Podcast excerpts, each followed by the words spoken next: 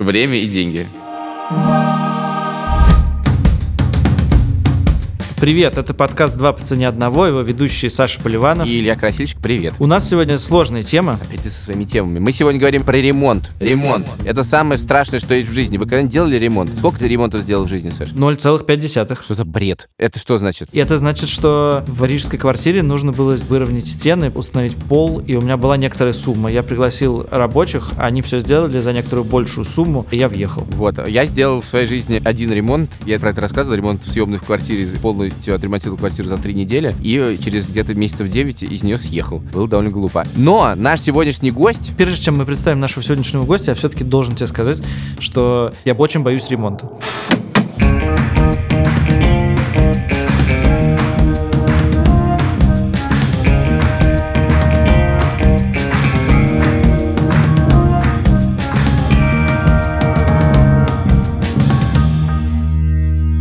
Он меня манит. Он меня все время манит. Мне кажется, это некоторый мир, он очень интересный, но он невероятно страшный. Но дело в том, что человек, который прошел через ремонт и не прошел через ремонт, это совершенно разные люди. Потому что открывается некий мир, в котором ты даже не понимаешь дальше, что с ним делать. И если ты, видимо, в него вошел, тебе уже придется строить. У нас есть сегодня гость. Он прошел через ремонт. Наш общий знакомый, который делает ремонт, кажется, долго уже. Его зовут Илья Лифанов. Илюх, привет. Привет. Илюх, сразу хочу перед тобой извиниться. Мы тебя отвлекли наверняка от покупки чего-то. Что ты сегодня, кстати, должен купить? Сегодня я должен ничего не купить. Сегодня у меня паркетчик должен замерить уровень влажности в полу. Не моя сцена. Уровень влажности в полу. Запомним это. Давай вернемся на шаг назад, на 10 шагов. Минус паркет, минус стены. Пожалуйста, вернемся на 100 шагов назад. Я хочу задать такой вопрос. Вот э, у тебя есть квартира, зачем делать в ней ремонт? Как может человеку прийти в голову делать ремонт? Все, что я знаю о ремонте, это то, что это будет дорого, это будет длинно, ты поссоришься с кучей людей, возможно, поссоришься с женой. Как пела группа «Звуки Му»,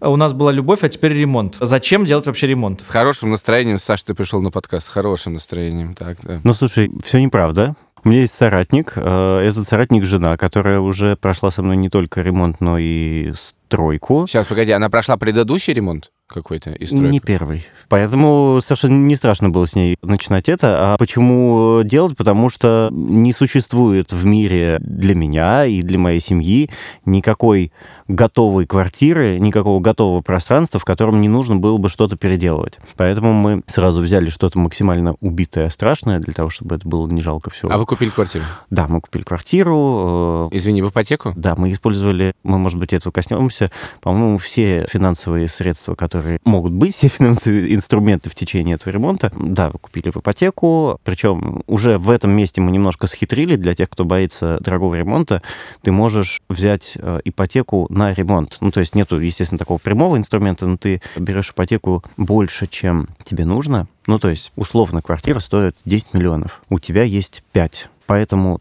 ты платишь первоначальный взнос 3 и оставляешь 2 на ремонт. А, то есть ты не все, что у тебя есть, тратишь, оставляешь свои деньги. А так можно сделать? Да, конечно. А, ну да. да. И проценты будут, соответственно, не как потребительский кредит, а как по ипотеке, то есть довольно низкие. Именно. Именно поэтому это имеет смысл, что это совершенно другой процент. М, Это интересный лайфхак. Давай, значит, немножечко фактуры. То, что я знаю, это что это квартира в Москве. Значит, размер квартиры. 64 метра. 64 метра. Ремонт ты делаешь, все вообще меняешь. Total. Скажешь, сколько квартира стоила? Ну вот, собственно, как я и сказал, 10, Ну, окей. Там чуть-чуть больше. Вы переделывали все. Во сколько вы планировали, что вам этот ремонт обойдется? Мы надеялись уложиться вот в те 2 миллиона, думали, что уедем чуть-чуть больше. Значит, когда вы его начали? 500 дней назад. Мне нравится этот нервный смешок. 500 дней назад. С копейками, да. 500 дней назад. Мгм. Подожди, и эти 500 дней вы платите ипотеку или там какие-то каникулы есть? Никаких Саш, каникул. каникулы в э, ипотеке бывает, но никогда их не бывает 500 дней. У нас не было необходимости вписываться в какие-то такие каникулы. Но у вас есть где жить. У нас нет где жить. Хорошо. Нервный смех всех. Хорошо, значит, 500 дней. Запомним эту цифру на всю жизнь, если вы собираетесь делать ремонт. 500 дней у Явлинского, помните, было? Вопрос про деньги. Насколько вы вписались в 2 миллиона в эти 500 дней? Я вообще не понял твоего вопроса. Во сколько? Вы собирались потратить на ремонт 2 миллиона рублей. Вы вписываетесь в эту сумму? А, нет, нет, нет, нет. Насколько все запущено. Значит, смотри, здесь не обойтись без, собственно, фактуры того, как это все О, я очень происходило. жду от тебя фактуру. Да, значит, изначальный план был два. Он был разделен на кусочек, который мы платим некоему прорабу, ремонтнику, который все делает. Остальное должно было уйти на материалы. Первый прораб сначала забуксовал, потом во время буксовки начал выкачивать деньги и в итоге исчез. Мы попали на много дополнительных денег за счет переделки чего-то и за счет того, что когда заходит новый человек, это все равно получается дороже. Я сейчас, извини, хочу сказать, что Лифанов достал записи в этот момент. да. У меня блокнотик. Илья, а у вас не было такого момента, когда вы думаете, черт, надо переделывать, но ладно, может и так сойдет? Нет, потому что все, что нам нужно было переделать, выглядело чудовищно. Была ситуация, когда наш новый прораб вскрыл э, уже сделанную, готовую канализацию, которую совершенно не планировал переделать, я вскрыл и молча показал мне вот так вот трубу на просвет, где просвет был где-то на 80% заполнен строительным мусором. То есть предыдущая бригада сливала туда все, что им приходило в голову. Итак, какой на данный момент планируемый бюджет вашего ремонта? Сейчас мы вписываемся в полностью в 3700. 3700, и когда вы его закончите? Когда меня близкие друзья об этом спрашивают, я их посылаю. Ты, ты на подкасте. Нет, ты имеешь право сделать все. Чувак, ты делаешь ремонт 500 дней, ты имеешь право на все. На самом деле, я надеюсь, что у меня горизонт где-то недели три еще. Да ладно. О, то есть тебя можно поздравить. Ой, я тебя поздравляю. Когда подкаст выйдет, Не надо меня поздравлять, давайте мы закончим, тогда... Хорошо, скажи мне, пожалуйста, ты вот сейчас описал, как все начиналось. Ты говоришь, столько будет э, на материалы, столько будет на прораба, вот это все. Ты явно подготовился. Как ты готовился? Объясняю. Это самое интересное, потому что до того, как я ремонтировал квартиру, я построил баню на даче. И эта баня, это не очень баня, там сейчас живет вся моя семья. Ну, то есть это большое строение, которое больше э, гостевой дом. И, кстати, там есть еще парилка, но... Ну э, и тепло, да. Да, это реально не маленькое строение, и я подошел к ремонту с ощущением, что я супергуру, я все знаю, меня не проведешь. Я работал по договору, я работал без договора, я знаю все тонкости, я аккуратно разложил все грабли, которые возможны и прошел по ним по всем. Некоторые грабли, которые мне особенно нравились, я по ним там по два раза проходил. а можешь привести пример? Давай перечислим эти грабли. Смотрите, когда я строил сам, я сам себе был прорабом, и я выработал некоторую абсолютно работающую формулу. Для меня работающую, но я ее пропагандирую абсолютно всем. По-прежнему. Да, по-прежнему. Будьте сами прорабами, это не очень сложно, это не требует от вас э, физической там какой-то работы на объекте, да, это требует организаторских способностей, когда вы берете на каждый участок работы своего отдельного специалиста.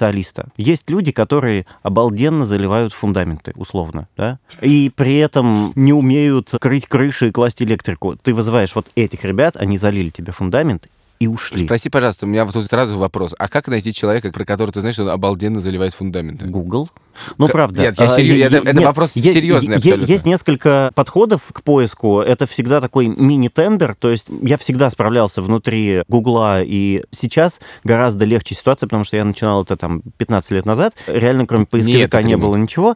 Сейчас есть куча каких-то продвинутых э, в Инстаграме ребят, обалденный плиточник, обалденный электрик. Заходишь туда, но на самом деле, что на уровне сайта, что на уровне любого блога, ключик — это когда специалист делится своими знаниями, информацией. Но вот как только ты заходишь, и человек говорит, ну вот эти вот фильтры, они вот очень хорошие, а вот эти не очень хорошие, а я использую вот еще другие, а еще я использую то-то, то-то, то-то, и у него куча статей, он делится своими знаниями, такому человеку очень хочется доверять. Подожди, но вот этот этап между Гуглом и Инстаграмом, мне кажется, довольно важный. То есть я забью в Google, там, я не знаю, кровельщик или там человек, который укладывает полы. У меня же не выйдет этот Инстаграм сразу. Там наверняка есть какие-то специализированные сайты прокладки, я не знаю, Авито ты пользуешься или там, я не знаю, какие-нибудь... Наверное, не Авито, а Юду, скорее всего, да. Юду, да. Нет, я никакими такими агрегаторами не пользуюсь, потому что на Юду, на Авито э, я не понимаю, как вычленить. Действительно, там есть какая-то система рейтингов. Я почему-то внутренне этому не доверяю. Еще раз, я вбиваю, там, если мне нужен кровельщик, я ищу контору, просто вот фирму, которая занимается кровлями. Да, я переплачу, наверное, там процентов 5 за то, что это фирма, и я работаю по договору, но обычно такие люди э, готовы немножко двигаться и делать какие-то скидки, и при этом у меня будет гарантированный результат. Ну, то есть просто ты ищешь, гуглишь, ищешь, смотришь отзывы, смотришь, насколько можно верить сайту, человеку далее. да, как со всем да, остальным. Да, совершенно верно. У меня тут два вопроса. Первый вопрос такой. Ремонт — это такое, извините за глубокую мысль, целый мир. Вау. Да, да, я подготовился. И тут надо понять, в какой момент тебе нужен человек, который заливает фундаменты, а в какой момент тебе нужно делать стяжку, а в какой момент тебе нужно делать еще что-то. Это же менеджмент процесса, который нужно выстроить. Для этого надо понимать весь процесс от и до. Да, совершенно верно. Откуда ты взял эти знания? В свое время мне помог сайт, который называется Forum House. Ну, то есть это гигантский, просто нечеловеческих размеров форум, в котором очень много как полезной информации, так и ерунды. И я продирался, я реально, наверное, потратил год просто читая буквально почти каждую ветку, ну, из того, что... Это э, добавляем к 500 дням. Да. Но еще раз, я прошел через некоторый трэш, потому что мне это было интересно, и мне было самому прикольно в этом покопаться. Угу. Какие-то холивары, зато строить кирпичный дом или деревянный дом, да, абсолютно бессмысленный, на мой взгляд, но все равно интересно ну, короче, это был твоим хобби некоторым. Да, но при этом на сегодняшний день в интернете есть огромное количество статей, где некоторая последовательность расписана. Плюс таких умников, как я, уже есть некоторое количество, потому что те несчастные, которые прошли через ремонт, очень многие сейчас в Инстаграме Инстаграме прямо образовалась такая тусовка строительных блогеров, и они все после того, как вышли с этим опытом, они готовы этим опытом делиться и начинают просто тоже эту информацию выливать на страницы своих уютных инстаграмчиков. И да, можно у них почитать, либо можно с людьми просто разговаривать. Я немножко пугаюсь этого, но сейчас ко мне стали приходить люди, пока что знакомые, и говорить, слушай, а я вот ремонт обычно затеяла, а вот как мне вот там вот все это организовать, спланировать, и поскольку у меня это все есть, я этим пока что радостно делюсь. Я тут добавлю, что у Илюхи есть Инстаграм, который называется «Ремонт Элифанова», которым он действительно всем этим делится. Я хотел бы зафиксировать здесь, что главная социальная сеть для любителей стройки — это сейчас Инстаграм, да? Или э, что там движуха вся происходит? Удивительным образом. То есть сеть, которая абсолютно для этого не предназначена, вдруг стала таким скопищем фанатов и фанаток. И там есть некоторое разделение. Там есть три группы. Есть рабочие, которые не очень классно ведут Инстаграм. Ну, некоторые классно, но в целом это такие довольно суровые люди, которые вот я классно положил плитку. Есть летающие под небесами дизайнеры, которые что-то такое невероятное рассказывают, постят сторис каких-то строительных выставок, они едут куда-то во Франкфурт э, или еще куда-то на дизайнерский, на Их, наверное, все ненавидят. Э, ну нет, почему-то все со страшной силой. Лайкают. Да, в Инстаграме даже тех, кого ненавидят, лайкают. Лайкают и смотрят. И вот, собственно, те, на ком первые две группы паразитируют. Э, это те, кто хочет сделать ремонт и платит и тем другим. Да, да, да. Слушай, а вот всякие сайты типа Houses. Есть House, есть In My Room, есть, наверное, Pinterest, как вот три таких источника для красивых картинок. Ну, в Houzz е, по-моему, еще обсуждение что-то какое-то. Или не идет, или это все не, так не работает. Слушай, я читал эти обсуждения, они какие-то абсолютно беспонтовые, ну, то есть там какая-то... Недостаточный хардкор. Я никакой полезной информации там никогда не мог извлечь, кроме того, что кто-то пишет, ой, мне этот дизайн не понравился. Ну, класс. А, понятно, а, таком уровне. Какой смысл в этом? Ну, то есть это все для вдохновения? Это все для вдохновения, но с этим нужно быть супер аккуратным, потому что а, особенно Pinterest это картинки со всего мира. И есть вещи, которые у нас в России по санпинам, по типам домов, по чему угодно, просто неприменимы. У нас например? нету таких материалов, например. Угу. Ну, например, в Штатах реально по-другому конструируют кухни, другой порядок выполнения некоторых работ, и, соответственно, совершенно другой результат. Например, у них там часто используется остров в кухне, да, а у нас для того, чтобы на остров подвести газ и воду, ну, короче, ты не сделаешь этого. Нужно быть супер аккуратным, и в этом смысле хаос для меня был основной площадкой для отсмотра просмотра каких-то картинок, потому что там можно отфильтровать Россию. Россия, Украина — это то, что у нас применимо, то, что реально ты видишь сделано на улице 905 года какой-нибудь, mm-hmm. да? То, то, то есть по факту ты можешь туда приехать и посмотреть, и это реализовано у нас.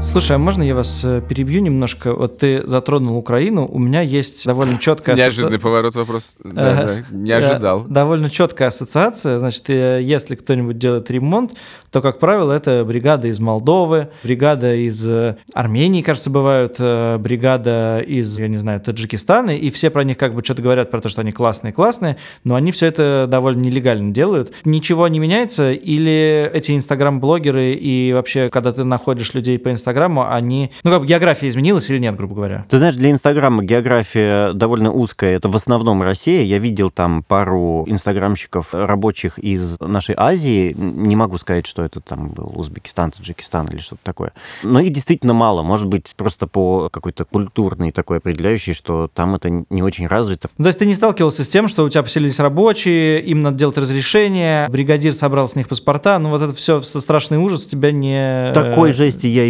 избегал. Я сам работал э, с такими гастарбайтерами на стройке, особенно их много приходилось привлекать, и я честно хочу сказать, что никакого вот плохого слова против э, гастарбайтеров не могу сказать, потому что всякий раз, когда я с ними работал, они были невероятными пупсиками, и лучших рабочих вот на тех работах, на которых я привлекал их, было просто не найти. То есть, если нужно выкопать узкую, аккуратную, ровную траншею, ни один русский этого не может сделать, потому что он прокопает наполовину, скажет, дальше сложно, дальше за деньги, будет говорить тебе все, что угодно, но узбеки и таджики, которые у меня множество всего копали, они это делали божественно. Они работают как бульдозер, ну какой-то такой хирургический бульдозер, который тебе все идеально сделает и не будет лишнего говорить. Мне нравится, что в наших подкастах появляются слова «божественно прокопал траншею». Очень... Да, вот вернемся из траншеи в квартиру. У меня сейчас это, конечно, не получится, но я хочу поймать тебя на противоречие. Потому что ты сказал, что надо сидеть без прораба, но уже несколько раз упомянул своего прораба. Значит, а, когда я... в- То есть противоречие есть. Да, значит, когда я начал заниматься ремонтом, мы подумали, что давай-ка попробуем это сделать супер правильно и начнем с а, какого-то очень грамотного, хорошего проекта. Нашли контору, которая делает проекты. Я сейчас опущу те лажи, которые у нас возникли на этом этапе. Пока проект рисовался, нам казалось, что все нормально. Дальше я к своему ужасу повелся на то, что все, кто делают ремонты, в своих квартирах, практически все, ну 90% людей, это делают с каким-то одним прорабом. Дизайнер, который нам все рисовал, он вообще не оставлял нам как бы другого э, шанса. Он говорил, вы отдаете эти бумажки прорабу, и он по этим бумажкам все делает. Нет, так не было в дальнейшем, но я был в некоторой усталости от своей э, стройки, и мне не хотелось во все вкапываться. Я очень Какой надеялся... стройки? Ну, то, то, что я построил баню. То есть, как бы, Мгм. я там все сделал, я был там почти молодец. Я подумал, сейчас я заплачу большие деньги за то, чтобы во все это не влезать. Я буду приходить раз э, в неделю на стройку, тыкать пальчиком, спрашивать, а вот это вот что? А, понятно. И уходить. Ничего не получилось. Что произошло? Ну, это супер какая-то, по-моему, банальная история. Началось с того, что ты приходишь через неделю, а в квартире ничего не сделано. Как вот в этом случае быть? Я бы растерялся. Я растерялся. А где ты прораб нашел? А, Ты же был суперспециалист во всем уже. Да, я опять же решил немножко сэкономить на своих собственных усилиях исключительно и сказал дизайнеру, дизайнер, дай мне хорошего прораба. Это не первый твой объект. Он сказал, у меня есть вообще находка года, такой классный. Мы приехали к нему на какой-то объект. Там было сделано все более-менее аккуратно, у меня не вызвало никакого раздражения, ничего. И мы начали с ним работать, и вначале все было нормально, но потом стали возникать какие-то пробуксовки, когда он пропадал, когда он начал просить деньги вперед и так далее. И здесь просто все абсолютно посыпалось. Вот это те самые грабли, о которых я говорил, да? Я ему какие-то деньги отдал вперед, потом еще ему поверил, Ты потому можешь что... выговориться. да. Спасибо. Потому что очень не хотелось в этот момент, когда уже поезд едет, говорить, нет, прораб, давай пока, я сейчас буду искать нового и включаться вот в эту историю. А надо э, было? Надо было, да. То есть... э, То есть, если ты видишь, что что-то идет не так, лучше сразу расстаться. Лучше, да, э, нажать на тормоз А в какой момент, что является красной тряпкой, что что-то идет не так? Да, в общем, для тебя может стать красной тряпкой все что угодно. Окурок на стройке. Ну, то есть у меня была ситуация, когда моя знакомая пришла в квартиру, там был еще этап демонтажа, но она увидела бутылку водки пустую, окурки и какие-то следы крови на разбросанных этих кирпичах. Она Ну, сказала- э, в принципе, кровь я бы действительно довольна. Да, и она сказала как бы, ребята, все, пока. Но для того, чтобы выйти из процесса максимально без ущерба для себя, нужно построить некоторую систему. Так. И самое плохое, что я сделал, я не выдержал эту систему. Какую систему? Значит, система простая, ну как простая. Вся стройка разбивается на несколько этапов. Ты должен четко обозначить начало и конец каждого из этапов. Давай, перечисли Да, этапы. да, да, смотри. э, Лифанов достал бумажки. И, соответственно, платить за каждый этап. Значит, этапы, их может быть как тебе комфортно. Можно, конечно, сделать два больших этапа и заплатить двумя большими траншами, но не всегда так получится. Так, Э, э, Рабочие захотят получить деньги э, несколько раньше. Поэтому один из примеров, да, есть черновые работы. Тебе в квартире устанавливают окна, потом устанавливают стены, собственно, Мгм. как какие-то внутренние перегородки, потом идет черновая электрика, черновая сантехника, это когда тебе развели провода, но не установили сами розетки и сами краны Так.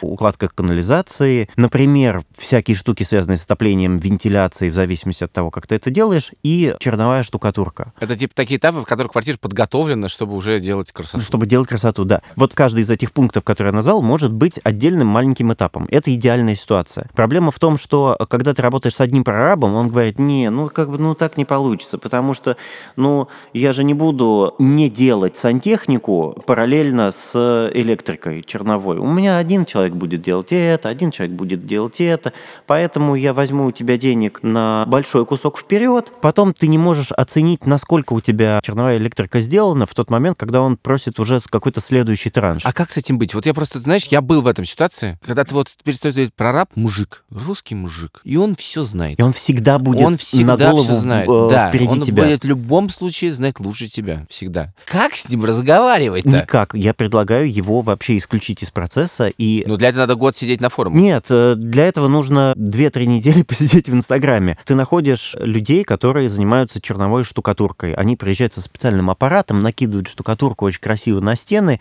Они закончили это дело, ты им заплатил денег, они ушли. И больше вас не связывает ничего. Очень короткий проект, они понимают свои задачи, у них очень мало места для спекуляций, для того, чтобы тебя как-то обмануть и что-то из тебя вытянуть. Идеальная ситуация. Дальше зашел электрик, пока он не закончил, ты ему просто не платишь. Ну да, есть там какой-то аванс, есть э, финальный расчет, но ты рискуешь довольно небольшим авансом. Слушай, а ты не рискуешь таким образом удлинить довольно сильно процесс, потому что они действительно не делают ничего параллельно? Да, ты знаешь, как не смешно, нет, не рискуешь. 500 дней.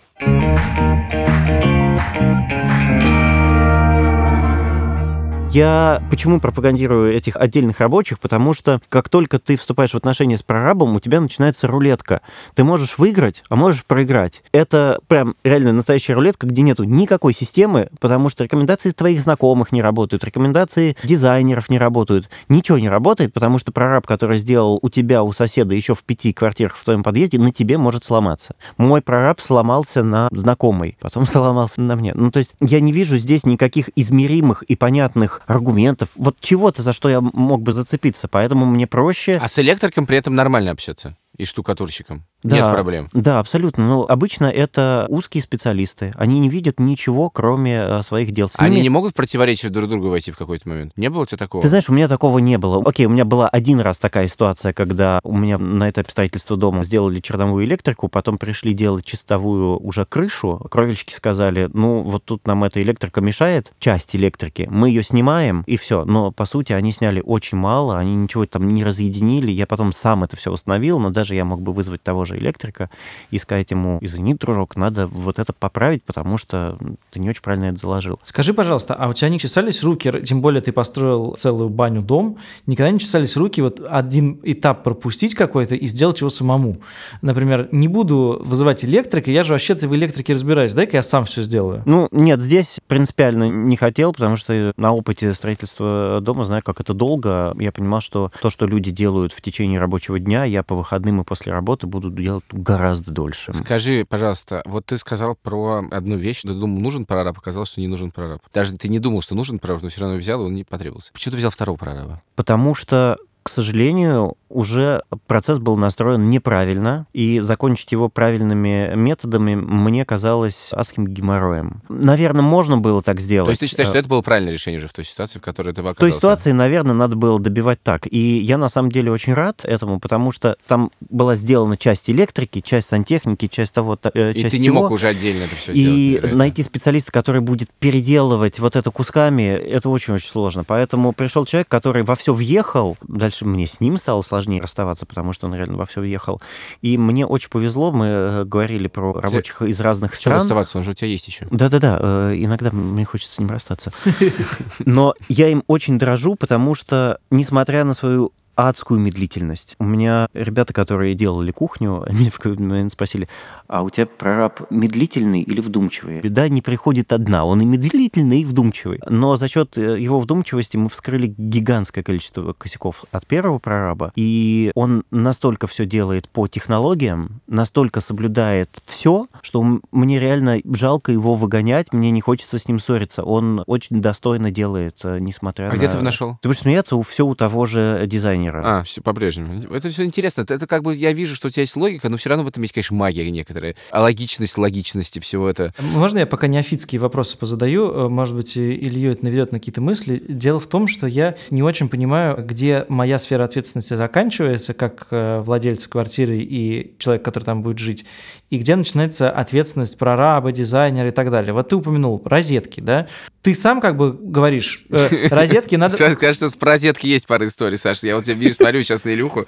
Есть истории про розетки. Э, Розетку надо Да. поставить здесь, здесь и здесь. Я помню, что я вошел в пустую квартиру, и мне сказали, давай установи, где розетки. Я был, во-первых, не готов к этому вопросу, вообще думал, что это как бы не моя сфера ответственности, налепил розеток, как бы как мне первое пришло в голову, и сейчас довольно сильно переживаю по поводу того, что мне везде негде чего-то воткнуть. Вот извини, пожалуйста, я тебе сейчас хочу сказать. Я, я тебе отвечу. Ты как можешь лепить по розетке, где попало? Тебе же им пользоваться. Ну, я, понимаешь, мы семья, которая любит переставлять мебель. Вот ты человек все-таки, поэтому они должны быть везде. Ладно, можешь ответить Ну, профессионально? во- Во-первых, они должны быть действительно практически везде в современной квартире, а во-вторых, на это только один ответ. Это проект. Без детального, дотошного проекта очень тяжело. Наш проект оказался недостаточно дотошным, и пришлось кое-что переделывать, но, насколько я понимаю, даже когда у тебя суперпродуманный проект, все равно что-то меняется на ходу, потому что есть вещи, которые в проекте невозможно предусмотреть. Почему? Пришел дизайнер, сделал замер квартиры, мы два месяца вместе с ним рассовывали розетки по правильным местам в соответствии с мебелью, феншуем и всем, что вам придет в голову. Сделали демонтаж, и оказалось, что вот здесь стену невозможно просверлить и проштробить, чтобы проложить в ней провод, потому что это какая-то там супер несущая стена, сделанная из титана. В старых домах ты можешь наткнуться на какие-то удивительные штуки. И все, все застряли, потому что... Это здесь- сейчас реальная история. ну, не из титана, конечно, да. Э, Мы надеялись в одном месте на несущей стене ее пр- проштробить, а она вся опоясана какой-то арматурой. Это все металл в сочетании с бетоном. Это адская а работа. дом дореволюционный? Дом, нет, он где-то 40-х годов. Ага. Ну, все как бы невозможно. Значит, здесь мы не делаем. И таких нюансов все равно накапливается некоторое количество. Мы сделали красивую штуку. Это тоже такой некоторый лайфхак, когда мы дошли до электрики, мы взяли маркер и попросили прораба э, нарисовать просто маркером на стенах э, розетки в тех местах, где они есть. Дальше ходили с проектом и смотрели. Здесь оставляем, все устраивает? Да, устраивает. Здесь нет, это зачеркиваем. И таким образом что-то на ходу корректировалось. Но были косяки, которые на этапе проекта мы не отследили, потому что немножко нашего дизайнера понесло в какие-то красоты. Он говорил, мы здесь с вами поставим молдинги, а сверху еще красивые багеты. Потом, когда мы попытались это все реализовать, оказалось, что просто высоты стены между А, окном Извини, и молотинг это что? Например, э, это может быть планочка, которая на стене делает такую виртуальную рамку. Ну, то есть там нету никакого окна, никакой рамы, это просто вот такие выпирающие, как багеты. Окей. так. Вот. э, Мы так хотели отделать оконные проемы, и сверху над этими должен был быть высокий плинтус. Оказалось, что это просто там все не влезает, и это можно было э, отследить на этапе проектирования, померить правильно высоту и э, понять, что это там не влезает. А дизайнеры при этом ответственность потом за это не несут никакой. Вот это тонкий и важный момент, когда тебя пытаются, не знаю, специально или не специально люди облапошить. Значит, э, с дизайнером есть какие этапы. Он дает тебе проект, готовый, некий альбом, да, в идеальном мире ты этот альбом отдаешь рабочим, и они по этому альбому, не спрашивая тебя, не спрашивая дизайнера, могут построить все в соответствии с картинками. Дальше существует два понятия, которые часто путают. Это технадзор и авторский надзор. Авторский надзор — это довольно такая поверхностная штука, но это все работает как абонентская плата. Технадзор — это там 30 тысяч в месяц, когда дизайнер приезжает на объект и говорит, что вы здесь сделали по проекту, все совсем не так 30 тысяч в месяц? в месяц. Да, я отказался от этого практически сразу. Это, Это, это если считать, это на- если считать это на 500 дней, то там, в общем-то, выйдет... Да, поэтому я практически практически сразу отказался. Мы взяли этот надзор на первый месяц, чтобы просто ну, как-то стартануть процесс. Дизайнер пришел на объект два раза, дальше я ему палками просто загонял. Он пытался делать все как-то удаленно, я не знаю, из Гоа или еще откуда-то. Ну, то есть лечу по фотографии дорого. Значит, это авторский надзор, а технический? Технический надзор — это слежение за тем, что все выполнено в соответствии с строительными нормами, что проложена гидроизоляция, что штукатурка правильная, шпаклевка правильная, что все это в правильных слоях. Это явно гораздо сложнее. Это гораздо сложнее. И гораздо дороже, вероятно. Ты знаешь, про деньги в этом месте у меня не дошло, но, по-моему, это примерно те же самые деньги. А главное, что это может делать не дизайнер, а какой-то вообще сторонний человек, я не знаю, бывший прораб, да, или кто-то, кто в этом хорошо разбирается, какой-то У меня все время постепенно комната заполняется людьми, которые это делают. Входит бывший прораб.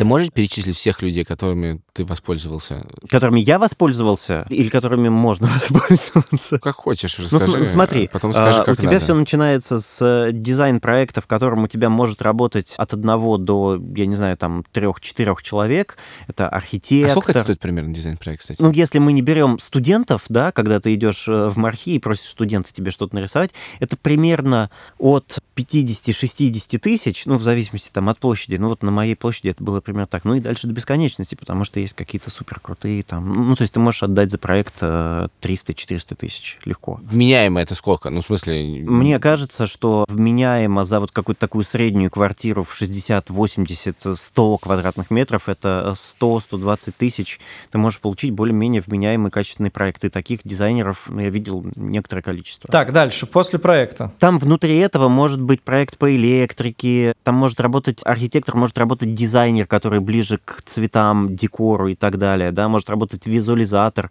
В общем, некая команда, которую мы закрываем в одни скобки. Следующие скобки — это либо вот эти отдельные специалисты, либо некий управляющий прораб, который на самом деле тоже обращается к разным отдельным специалистам, зовет их на объект. Это идеальная ситуация, а не когда он зовет каких-то белорусов, и они ему там все вместе делают подряд. Туда можно навесить технадзор, туда можно навесить авторский надзор, но это тот же самый дизайнер, который все делал, и в конце у тебя может быть декоратор. Это еще что такое? Ну, это человек, который не занимается такими вещами, как э, стены, да, он ничего тебе не перестраивает и вообще глобально в квартире не меняет, но он говорит, слушай, давай занавески поменяем, немножко текстиль вот здесь вот подушечки, Ой, мама, э, чуть-чуть ой, ой, поменяем, ой, ой. и в целом квартира сильно изменилась. Ну, например, э, ты живешь в квартире 20 лет, ты ничего не хочешь менять, тебя все устраивает, но ты немножко устал от интерьера, ты зовешь декоратора, приходит э, девочка и довольно легкими и недорогими решениями э, освежает тебе все. Но это не то, что «а сейчас я вам расставлю мебель по фэншую, и чакры откроются у вас». Это не то, это... Ну, как бы, если хочешь, можно так. Нет, Нет, я не хочу. Саш, все можно, как ты заметил, за твои деньги. Если Да, да, есть. да, в ремонте да. можно все, я понял.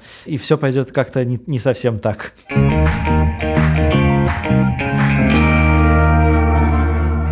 Мне кажется, знаешь что? Мне кажется, тебе нужно по итогам... Вот какой нужен сервис. Я сейчас скажу, что он уже есть. Какой? Продолжай. Хорошо, вот все пытаются подойти к ремонту с точки зрения разума, и кажется, все ломаются. Но, в принципе, судя по тому, что ты говоришь, нужно следующее. Тебе дают дизайн-проект, да, за- ты за него платишь. И дальше к нему прилагается инструкция. Тебе говорят, ты должен пройти вот эти этапы. Мы рекомендуем. И таких-то, таких-то людей. И это должно стоить примерно таких-то денег и занимать примерно столько времени.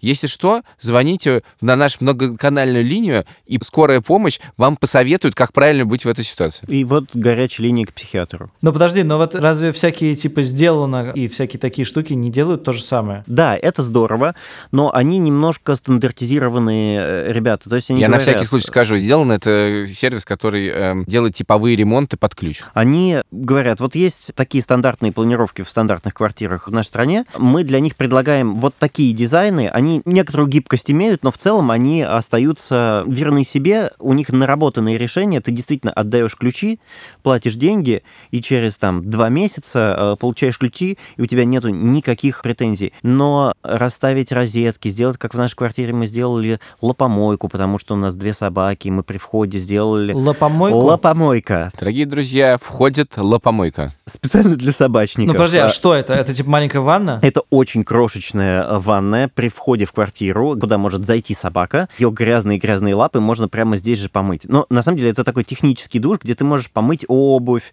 не тащить ее в ванну. Это очень клевая штука, но, блин, я не уверен, что сделано.ру будут заморачиваться на проекте вот таких вещей. И еще раз, они не будут учитывать многие-многие ваши... У тебя есть лопомойка? О, да.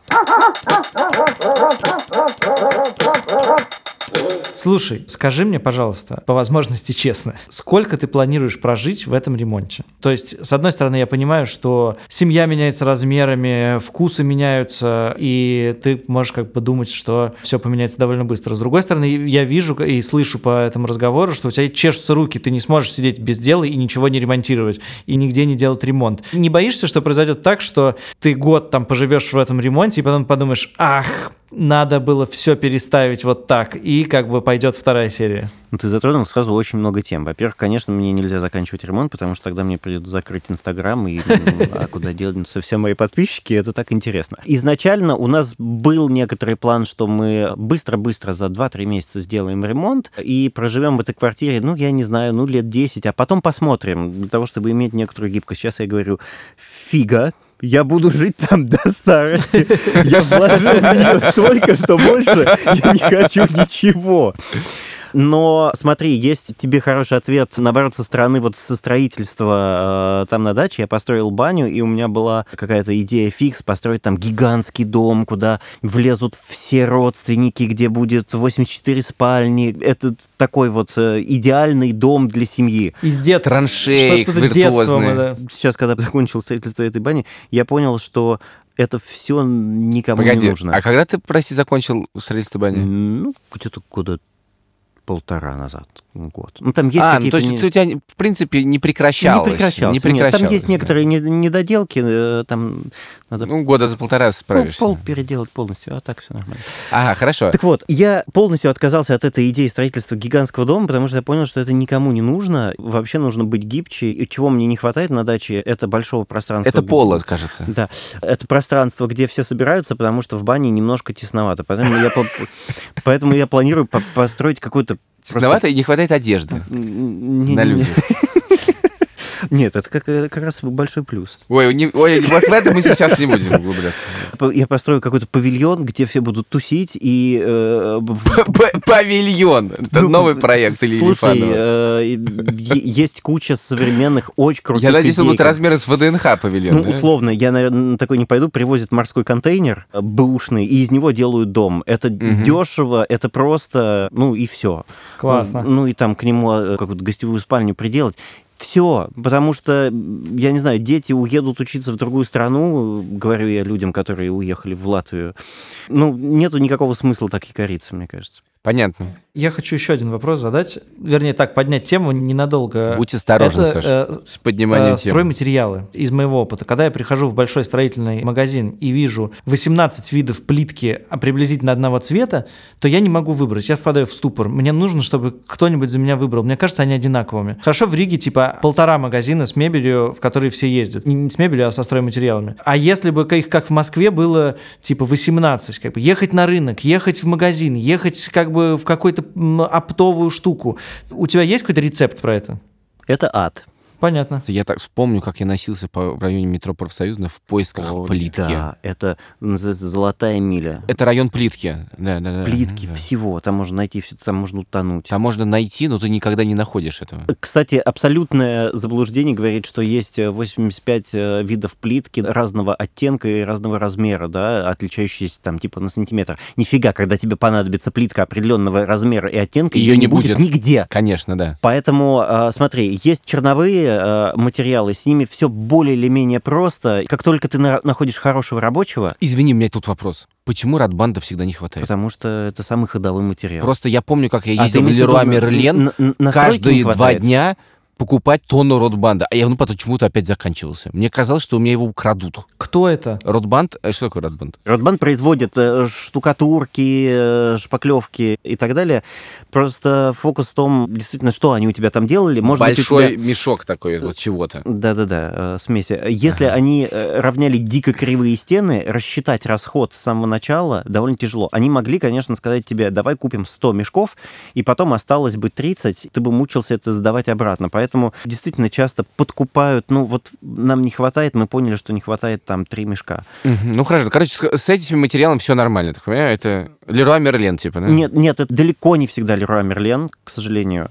Значит, есть известный у нас Петрович, этот рынок, э, к которому часто обращаются рабочие. С Петровичем они говорят, что хорошо, что... Что за э, Петрович? Ты что, не знаешь Петровича? Даже я знаю Петрович. Гигантский э, я строительный знаю рынок Петрович, замкадом, их, по-моему, даже не один. Он гораздо Это менее как всегда, оно, оно еще всегда сволочь за МКАДом находится. А потому что он дешевле, ну, конечно. Он вообще не customer friendly, он для прорабов сделан исключительно. А ты сам возил материалы? А, Или э, тебе возили? Спасибо, что напомнил про еще одни грабли. Потому что э, как только ты начинаешь возить не сам, тебя обманывают. И- Вот я поэтому возил сам, когда и, и ты не можешь э, это проконтролировать практически никогда, потому что Петрович и какие-то такие Ну, рынки... поэтому ты каждый это- день возишь, это вот в чем проблема. Тупо рынок. Он там, конечно, может привести тебе чеки. Эти чеки, как э, в Азербайджане на такси. Ничего не значит, да. Возьми бумажку, напиши себе э, любую сумму. Надеюсь, меня не слышит мой работодатель. Я там от- отбивал на командировочных ремонт. Вот эта фраза была лишняя. Вот до этого был нормально, это была лишняя. Так, хорошо. Так вот, ты можешь возить сам, это нервотрепка, но ты уверен в том, что э, хотя бы здесь тебя не обманывают. Э, Петрович, я знаю только одно про них. У них дешевые материалы, дешевле, чем в том же Леруа, но у них адски дорогая доставка. Особо продвинутые прорабы заказывают другую доставку с Петровича, и типа так получается дешевле. Большинство материалов действительно есть в Леруа Ваби. Они, насколько я сейчас вот испытал, поработав по одной схеме с одним прорабом, по другой схеме с другим прорабом, это получается не сильно дороже, зато ты четко понимаешь, за что ты платишь. Я очень радуюсь, что в Leroy Ваби я могу воспользоваться э, кредитной карточкой, получить себе за покупки такого количества всего, Кэшбэк. там мили, кэшбэк и так далее, да. А, ну, ты, в общем, теперь все покупаешь сам. И заказываешь доставку. Ты не возишь это. У меня есть машина, я очень много вожу. Очень много возишь. Да, я, я не вожу. А сколько тут- часов в день сейчас ты тратишь на ремонт? Ну, наверное, часа полтора, потому В что... день? э, Да, в день. Э, Это средняя цифра, да. А Я каждый день приезжаю в квартиру вечером после работы, и э, с прорабом мы обсуждаем, как сделать этот узел, как сделать этот, пока не дойдем до какого-то решения. Это, на самом деле, занимает полчаса. Иногда мне приходится поехать в Леруа Ваби и что-то закупить. А выходные? Поскольку мы в начале подкаста сказали, что мне негде жить, изначальный был план, что мы за 2-3 месяца, и поэтому перекантуемся. Летом я буду жить на даче, жена была в декрете, поэтому она жила у своих э, родителей в подмосковном городе, и мы встречались вместе на даче. Ну, какая-то такая была очень гибкая схема, и мне выходные были самым дорогим временем, потому что я тогда мог видеть жену и ребенка. Ну, хорошо, это... Поэт- поэтому это- я вычеркнул выходные полностью, я не трачу их вообще. Это просто А, это железное, прям железное правило. Это железное А правило. где вы живете, прости, пожалуйста? А, значит, сейчас жена уже вышла из декрета. Дети ходят в школу. Дети ходят. Дети пошли в детский сад. Поэтому недели полторы, как мы переехали полностью к моим родителям, а мои родители полностью переехали с дачи, То потому что вы там уже еще, вы И еще и это родители выселили. чудовищно. А, вы с родителями, Мы наоборот. сейчас живем вместе с родителями, и это, это плохо, да. А это ускоряет ремонт? Нет. Ты можешь перечислить 10 или сколько вы получите советов эм, счастливым будущим м, ремонтовладельцам, что ни в коем случае не надо делать? Или, может быть, еще пару вещей, что надо? Нет, 10 я, наверное, не наберу. Э, Не надо доверять, к сожалению. Вот реально практически никому не надо доверять, и нужно в очень многие темы... Это наш э, самый депрессивный подкаст. Это просто какой-то ад. приходится в очень многое вкапываться э, для того, чтобы ты хотя бы понимал, куда ты едешь и вообще в каком направлении. Это, наверное, реально самый главный совет. Ты не должен доверять э, дизайнеру, когда он тебе говорит, да, здесь нормально все будет. Ты должен попросить его сделать развертки, да, чтобы было все. Что такое? Развертка — это рисунок, э, схема э, всех стен в квартире э, с указанием всех высот, размеров, как все стоит и где до какой То есть я, я прям правило такое, не только в ремонте. Если ты видишь, что где-то что-то пойдет не так, оно пойдет не так. Да. Совет второй нереальный, но отложите Да и себе... первый не особенно реально. тебе Да, от- отложите себе не то, что какой-то э, НЗ, это должен быть вообще НЗ. Ну, то есть нельзя трогать ни в коем случае никогда, э, до тех пор, пока не закончится ремонт, э, тысяч, я не знаю, 70 на путевку в Таиланд, когда это все закончится. О, Подожди, когда это закончится, можно въехать в квартиру, например. Нет? Ты очень захочешь немножко отдохнуть и просто выключиться. Ну, Нужно запланировать какой-то отдых после Так, этого. Так, хорошо. этот совет мне нравится. А ты полтора года никуда не ездил? Практически, пр- практически никуда не ездил, нет. А, Ну, Неправда, мы э, встречались в Риге. А, это, да, это хорошая история. Значит, а, Он, в какой-то наверное, за в каком- плиткой поехал В туда. какой-то момент, когда я уезжал в какие-то командировки, я понял, что мой прораб четко это чует. Вообще они клевые психологи. Он не работал в то время, когда меня нет. Мгм. Э, Когда я приезжал, мы скандалили, он начинал работать. Но, короче, для него это средство э, заработать денег в другом месте. Они всегда работают на нескольких объектах. Это правило, но твое дело э, удержать максимум внимания на себе. Поэтому, когда я ездил в августе друзьям в Ригу, э, я врал ему все полторы недели. Что ты в Москве на самом деле? Да, что я в Москве. Сегодня не получится подъехать, завтра точно подъеду. Просто пол- Боже пол- полторы недели. Есть, у тебя есть третий совет? А, Да, что третий значит, совет. смотрите, советы, значит, не доверяй, ври, э, значит, эм, обманывай. Ну, И когда ты закончишь ремонт, не въезжай в квартиру. А, да. Так, И, еще. по- и последний совет э, кайфануть от этого. Ну, то есть, реально, если... Все- ты- они все абсолютно нереальны. Кайфануть. Подожди, кайфануть от этого можно, потому что... А, э, процесса. Во-первых, от процесса. Во-вторых, это тот процесс, когда у тебя очень маленькая дистанция между усилием и результатом. 500 дней. Разбиваем, всегда разбиваем на какие-то этапы. Тебе залили пол, тебе поставили стены. Это видимый результат, который реально приносит удовольствие. И потом, э, да, можно сходить с ума от того, что ты не можешь выбрать плитку. Э, надо расслабиться. Э, У меня есть, ну, как бы у всех разные подходы, да. У меня был подход, я никогда не выберу плитку с первого раза, поэтому там плитку, обои, краску и так далее. Ты просто отпускаешь себе какое-то время. Э, Я это делаю за три захода. Первый заход я просто пришел познакомиться. Вау, краска. Потом второй раз я что-то знакомое увидел, в третий раз я могу выбрать. И когда ты сделал этот выбор, тебе приятно. Ух ты. я- Может быть, я звучу немножечко как маньяк. а Я завел Немножечко. Я завел себе... это мы табличку. обсудим без тебя. Я завел себе табличку в Excel, естественно, для того, чтобы тречить все расходы куда что. И каждый раз, когда... У меня там есть прогноз того, что нужно потратить, и факт. И каждый раз, когда прогноз переходит в факт, и когда мы закрыли поставили галочку, это дикое удовольствие. А насколько мог бы стоить твой ремонт в реальности? Ты понимаешь, сколько ты лишнего потратил? Да, я знаю деньги, которые ушли у меня э, чисто на переделку, и это прям большая стыдная Ну, сумма. сколько? это около 400 тысяч. Вау, понятно. Ладно, скажи честно. Последний. У меня есть последний вопрос. Скажи честно. Тебе ты получаешь от этого удовольствие? Да. Слава богу. Слушай, по-моему, было очевидно по, по- по нашей беседе, что да, да. Это, вот Спасибо, это я точно По- по- поэтому я рассказываю Тогда об я этом в желаю тебе, чтобы это за- еще длилось и длилось. Эм, Не пиши мне больше. Спасибо большое. По правилам нашего подкаста мы сейчас немножко без тебя обсудим все, что нам рассказал. Еще раз тебя благодарим, да.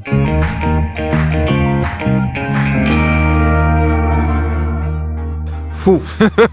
Ла-ла-ла. Давай споем. Эм, э, У нас была любовь, а теперь ремонт. Короче, это интересно было, согласись. Если честно, Илья, мой страх перед ремонтом не поборол. Возможно, я еще больше теперь боюсь ремонта.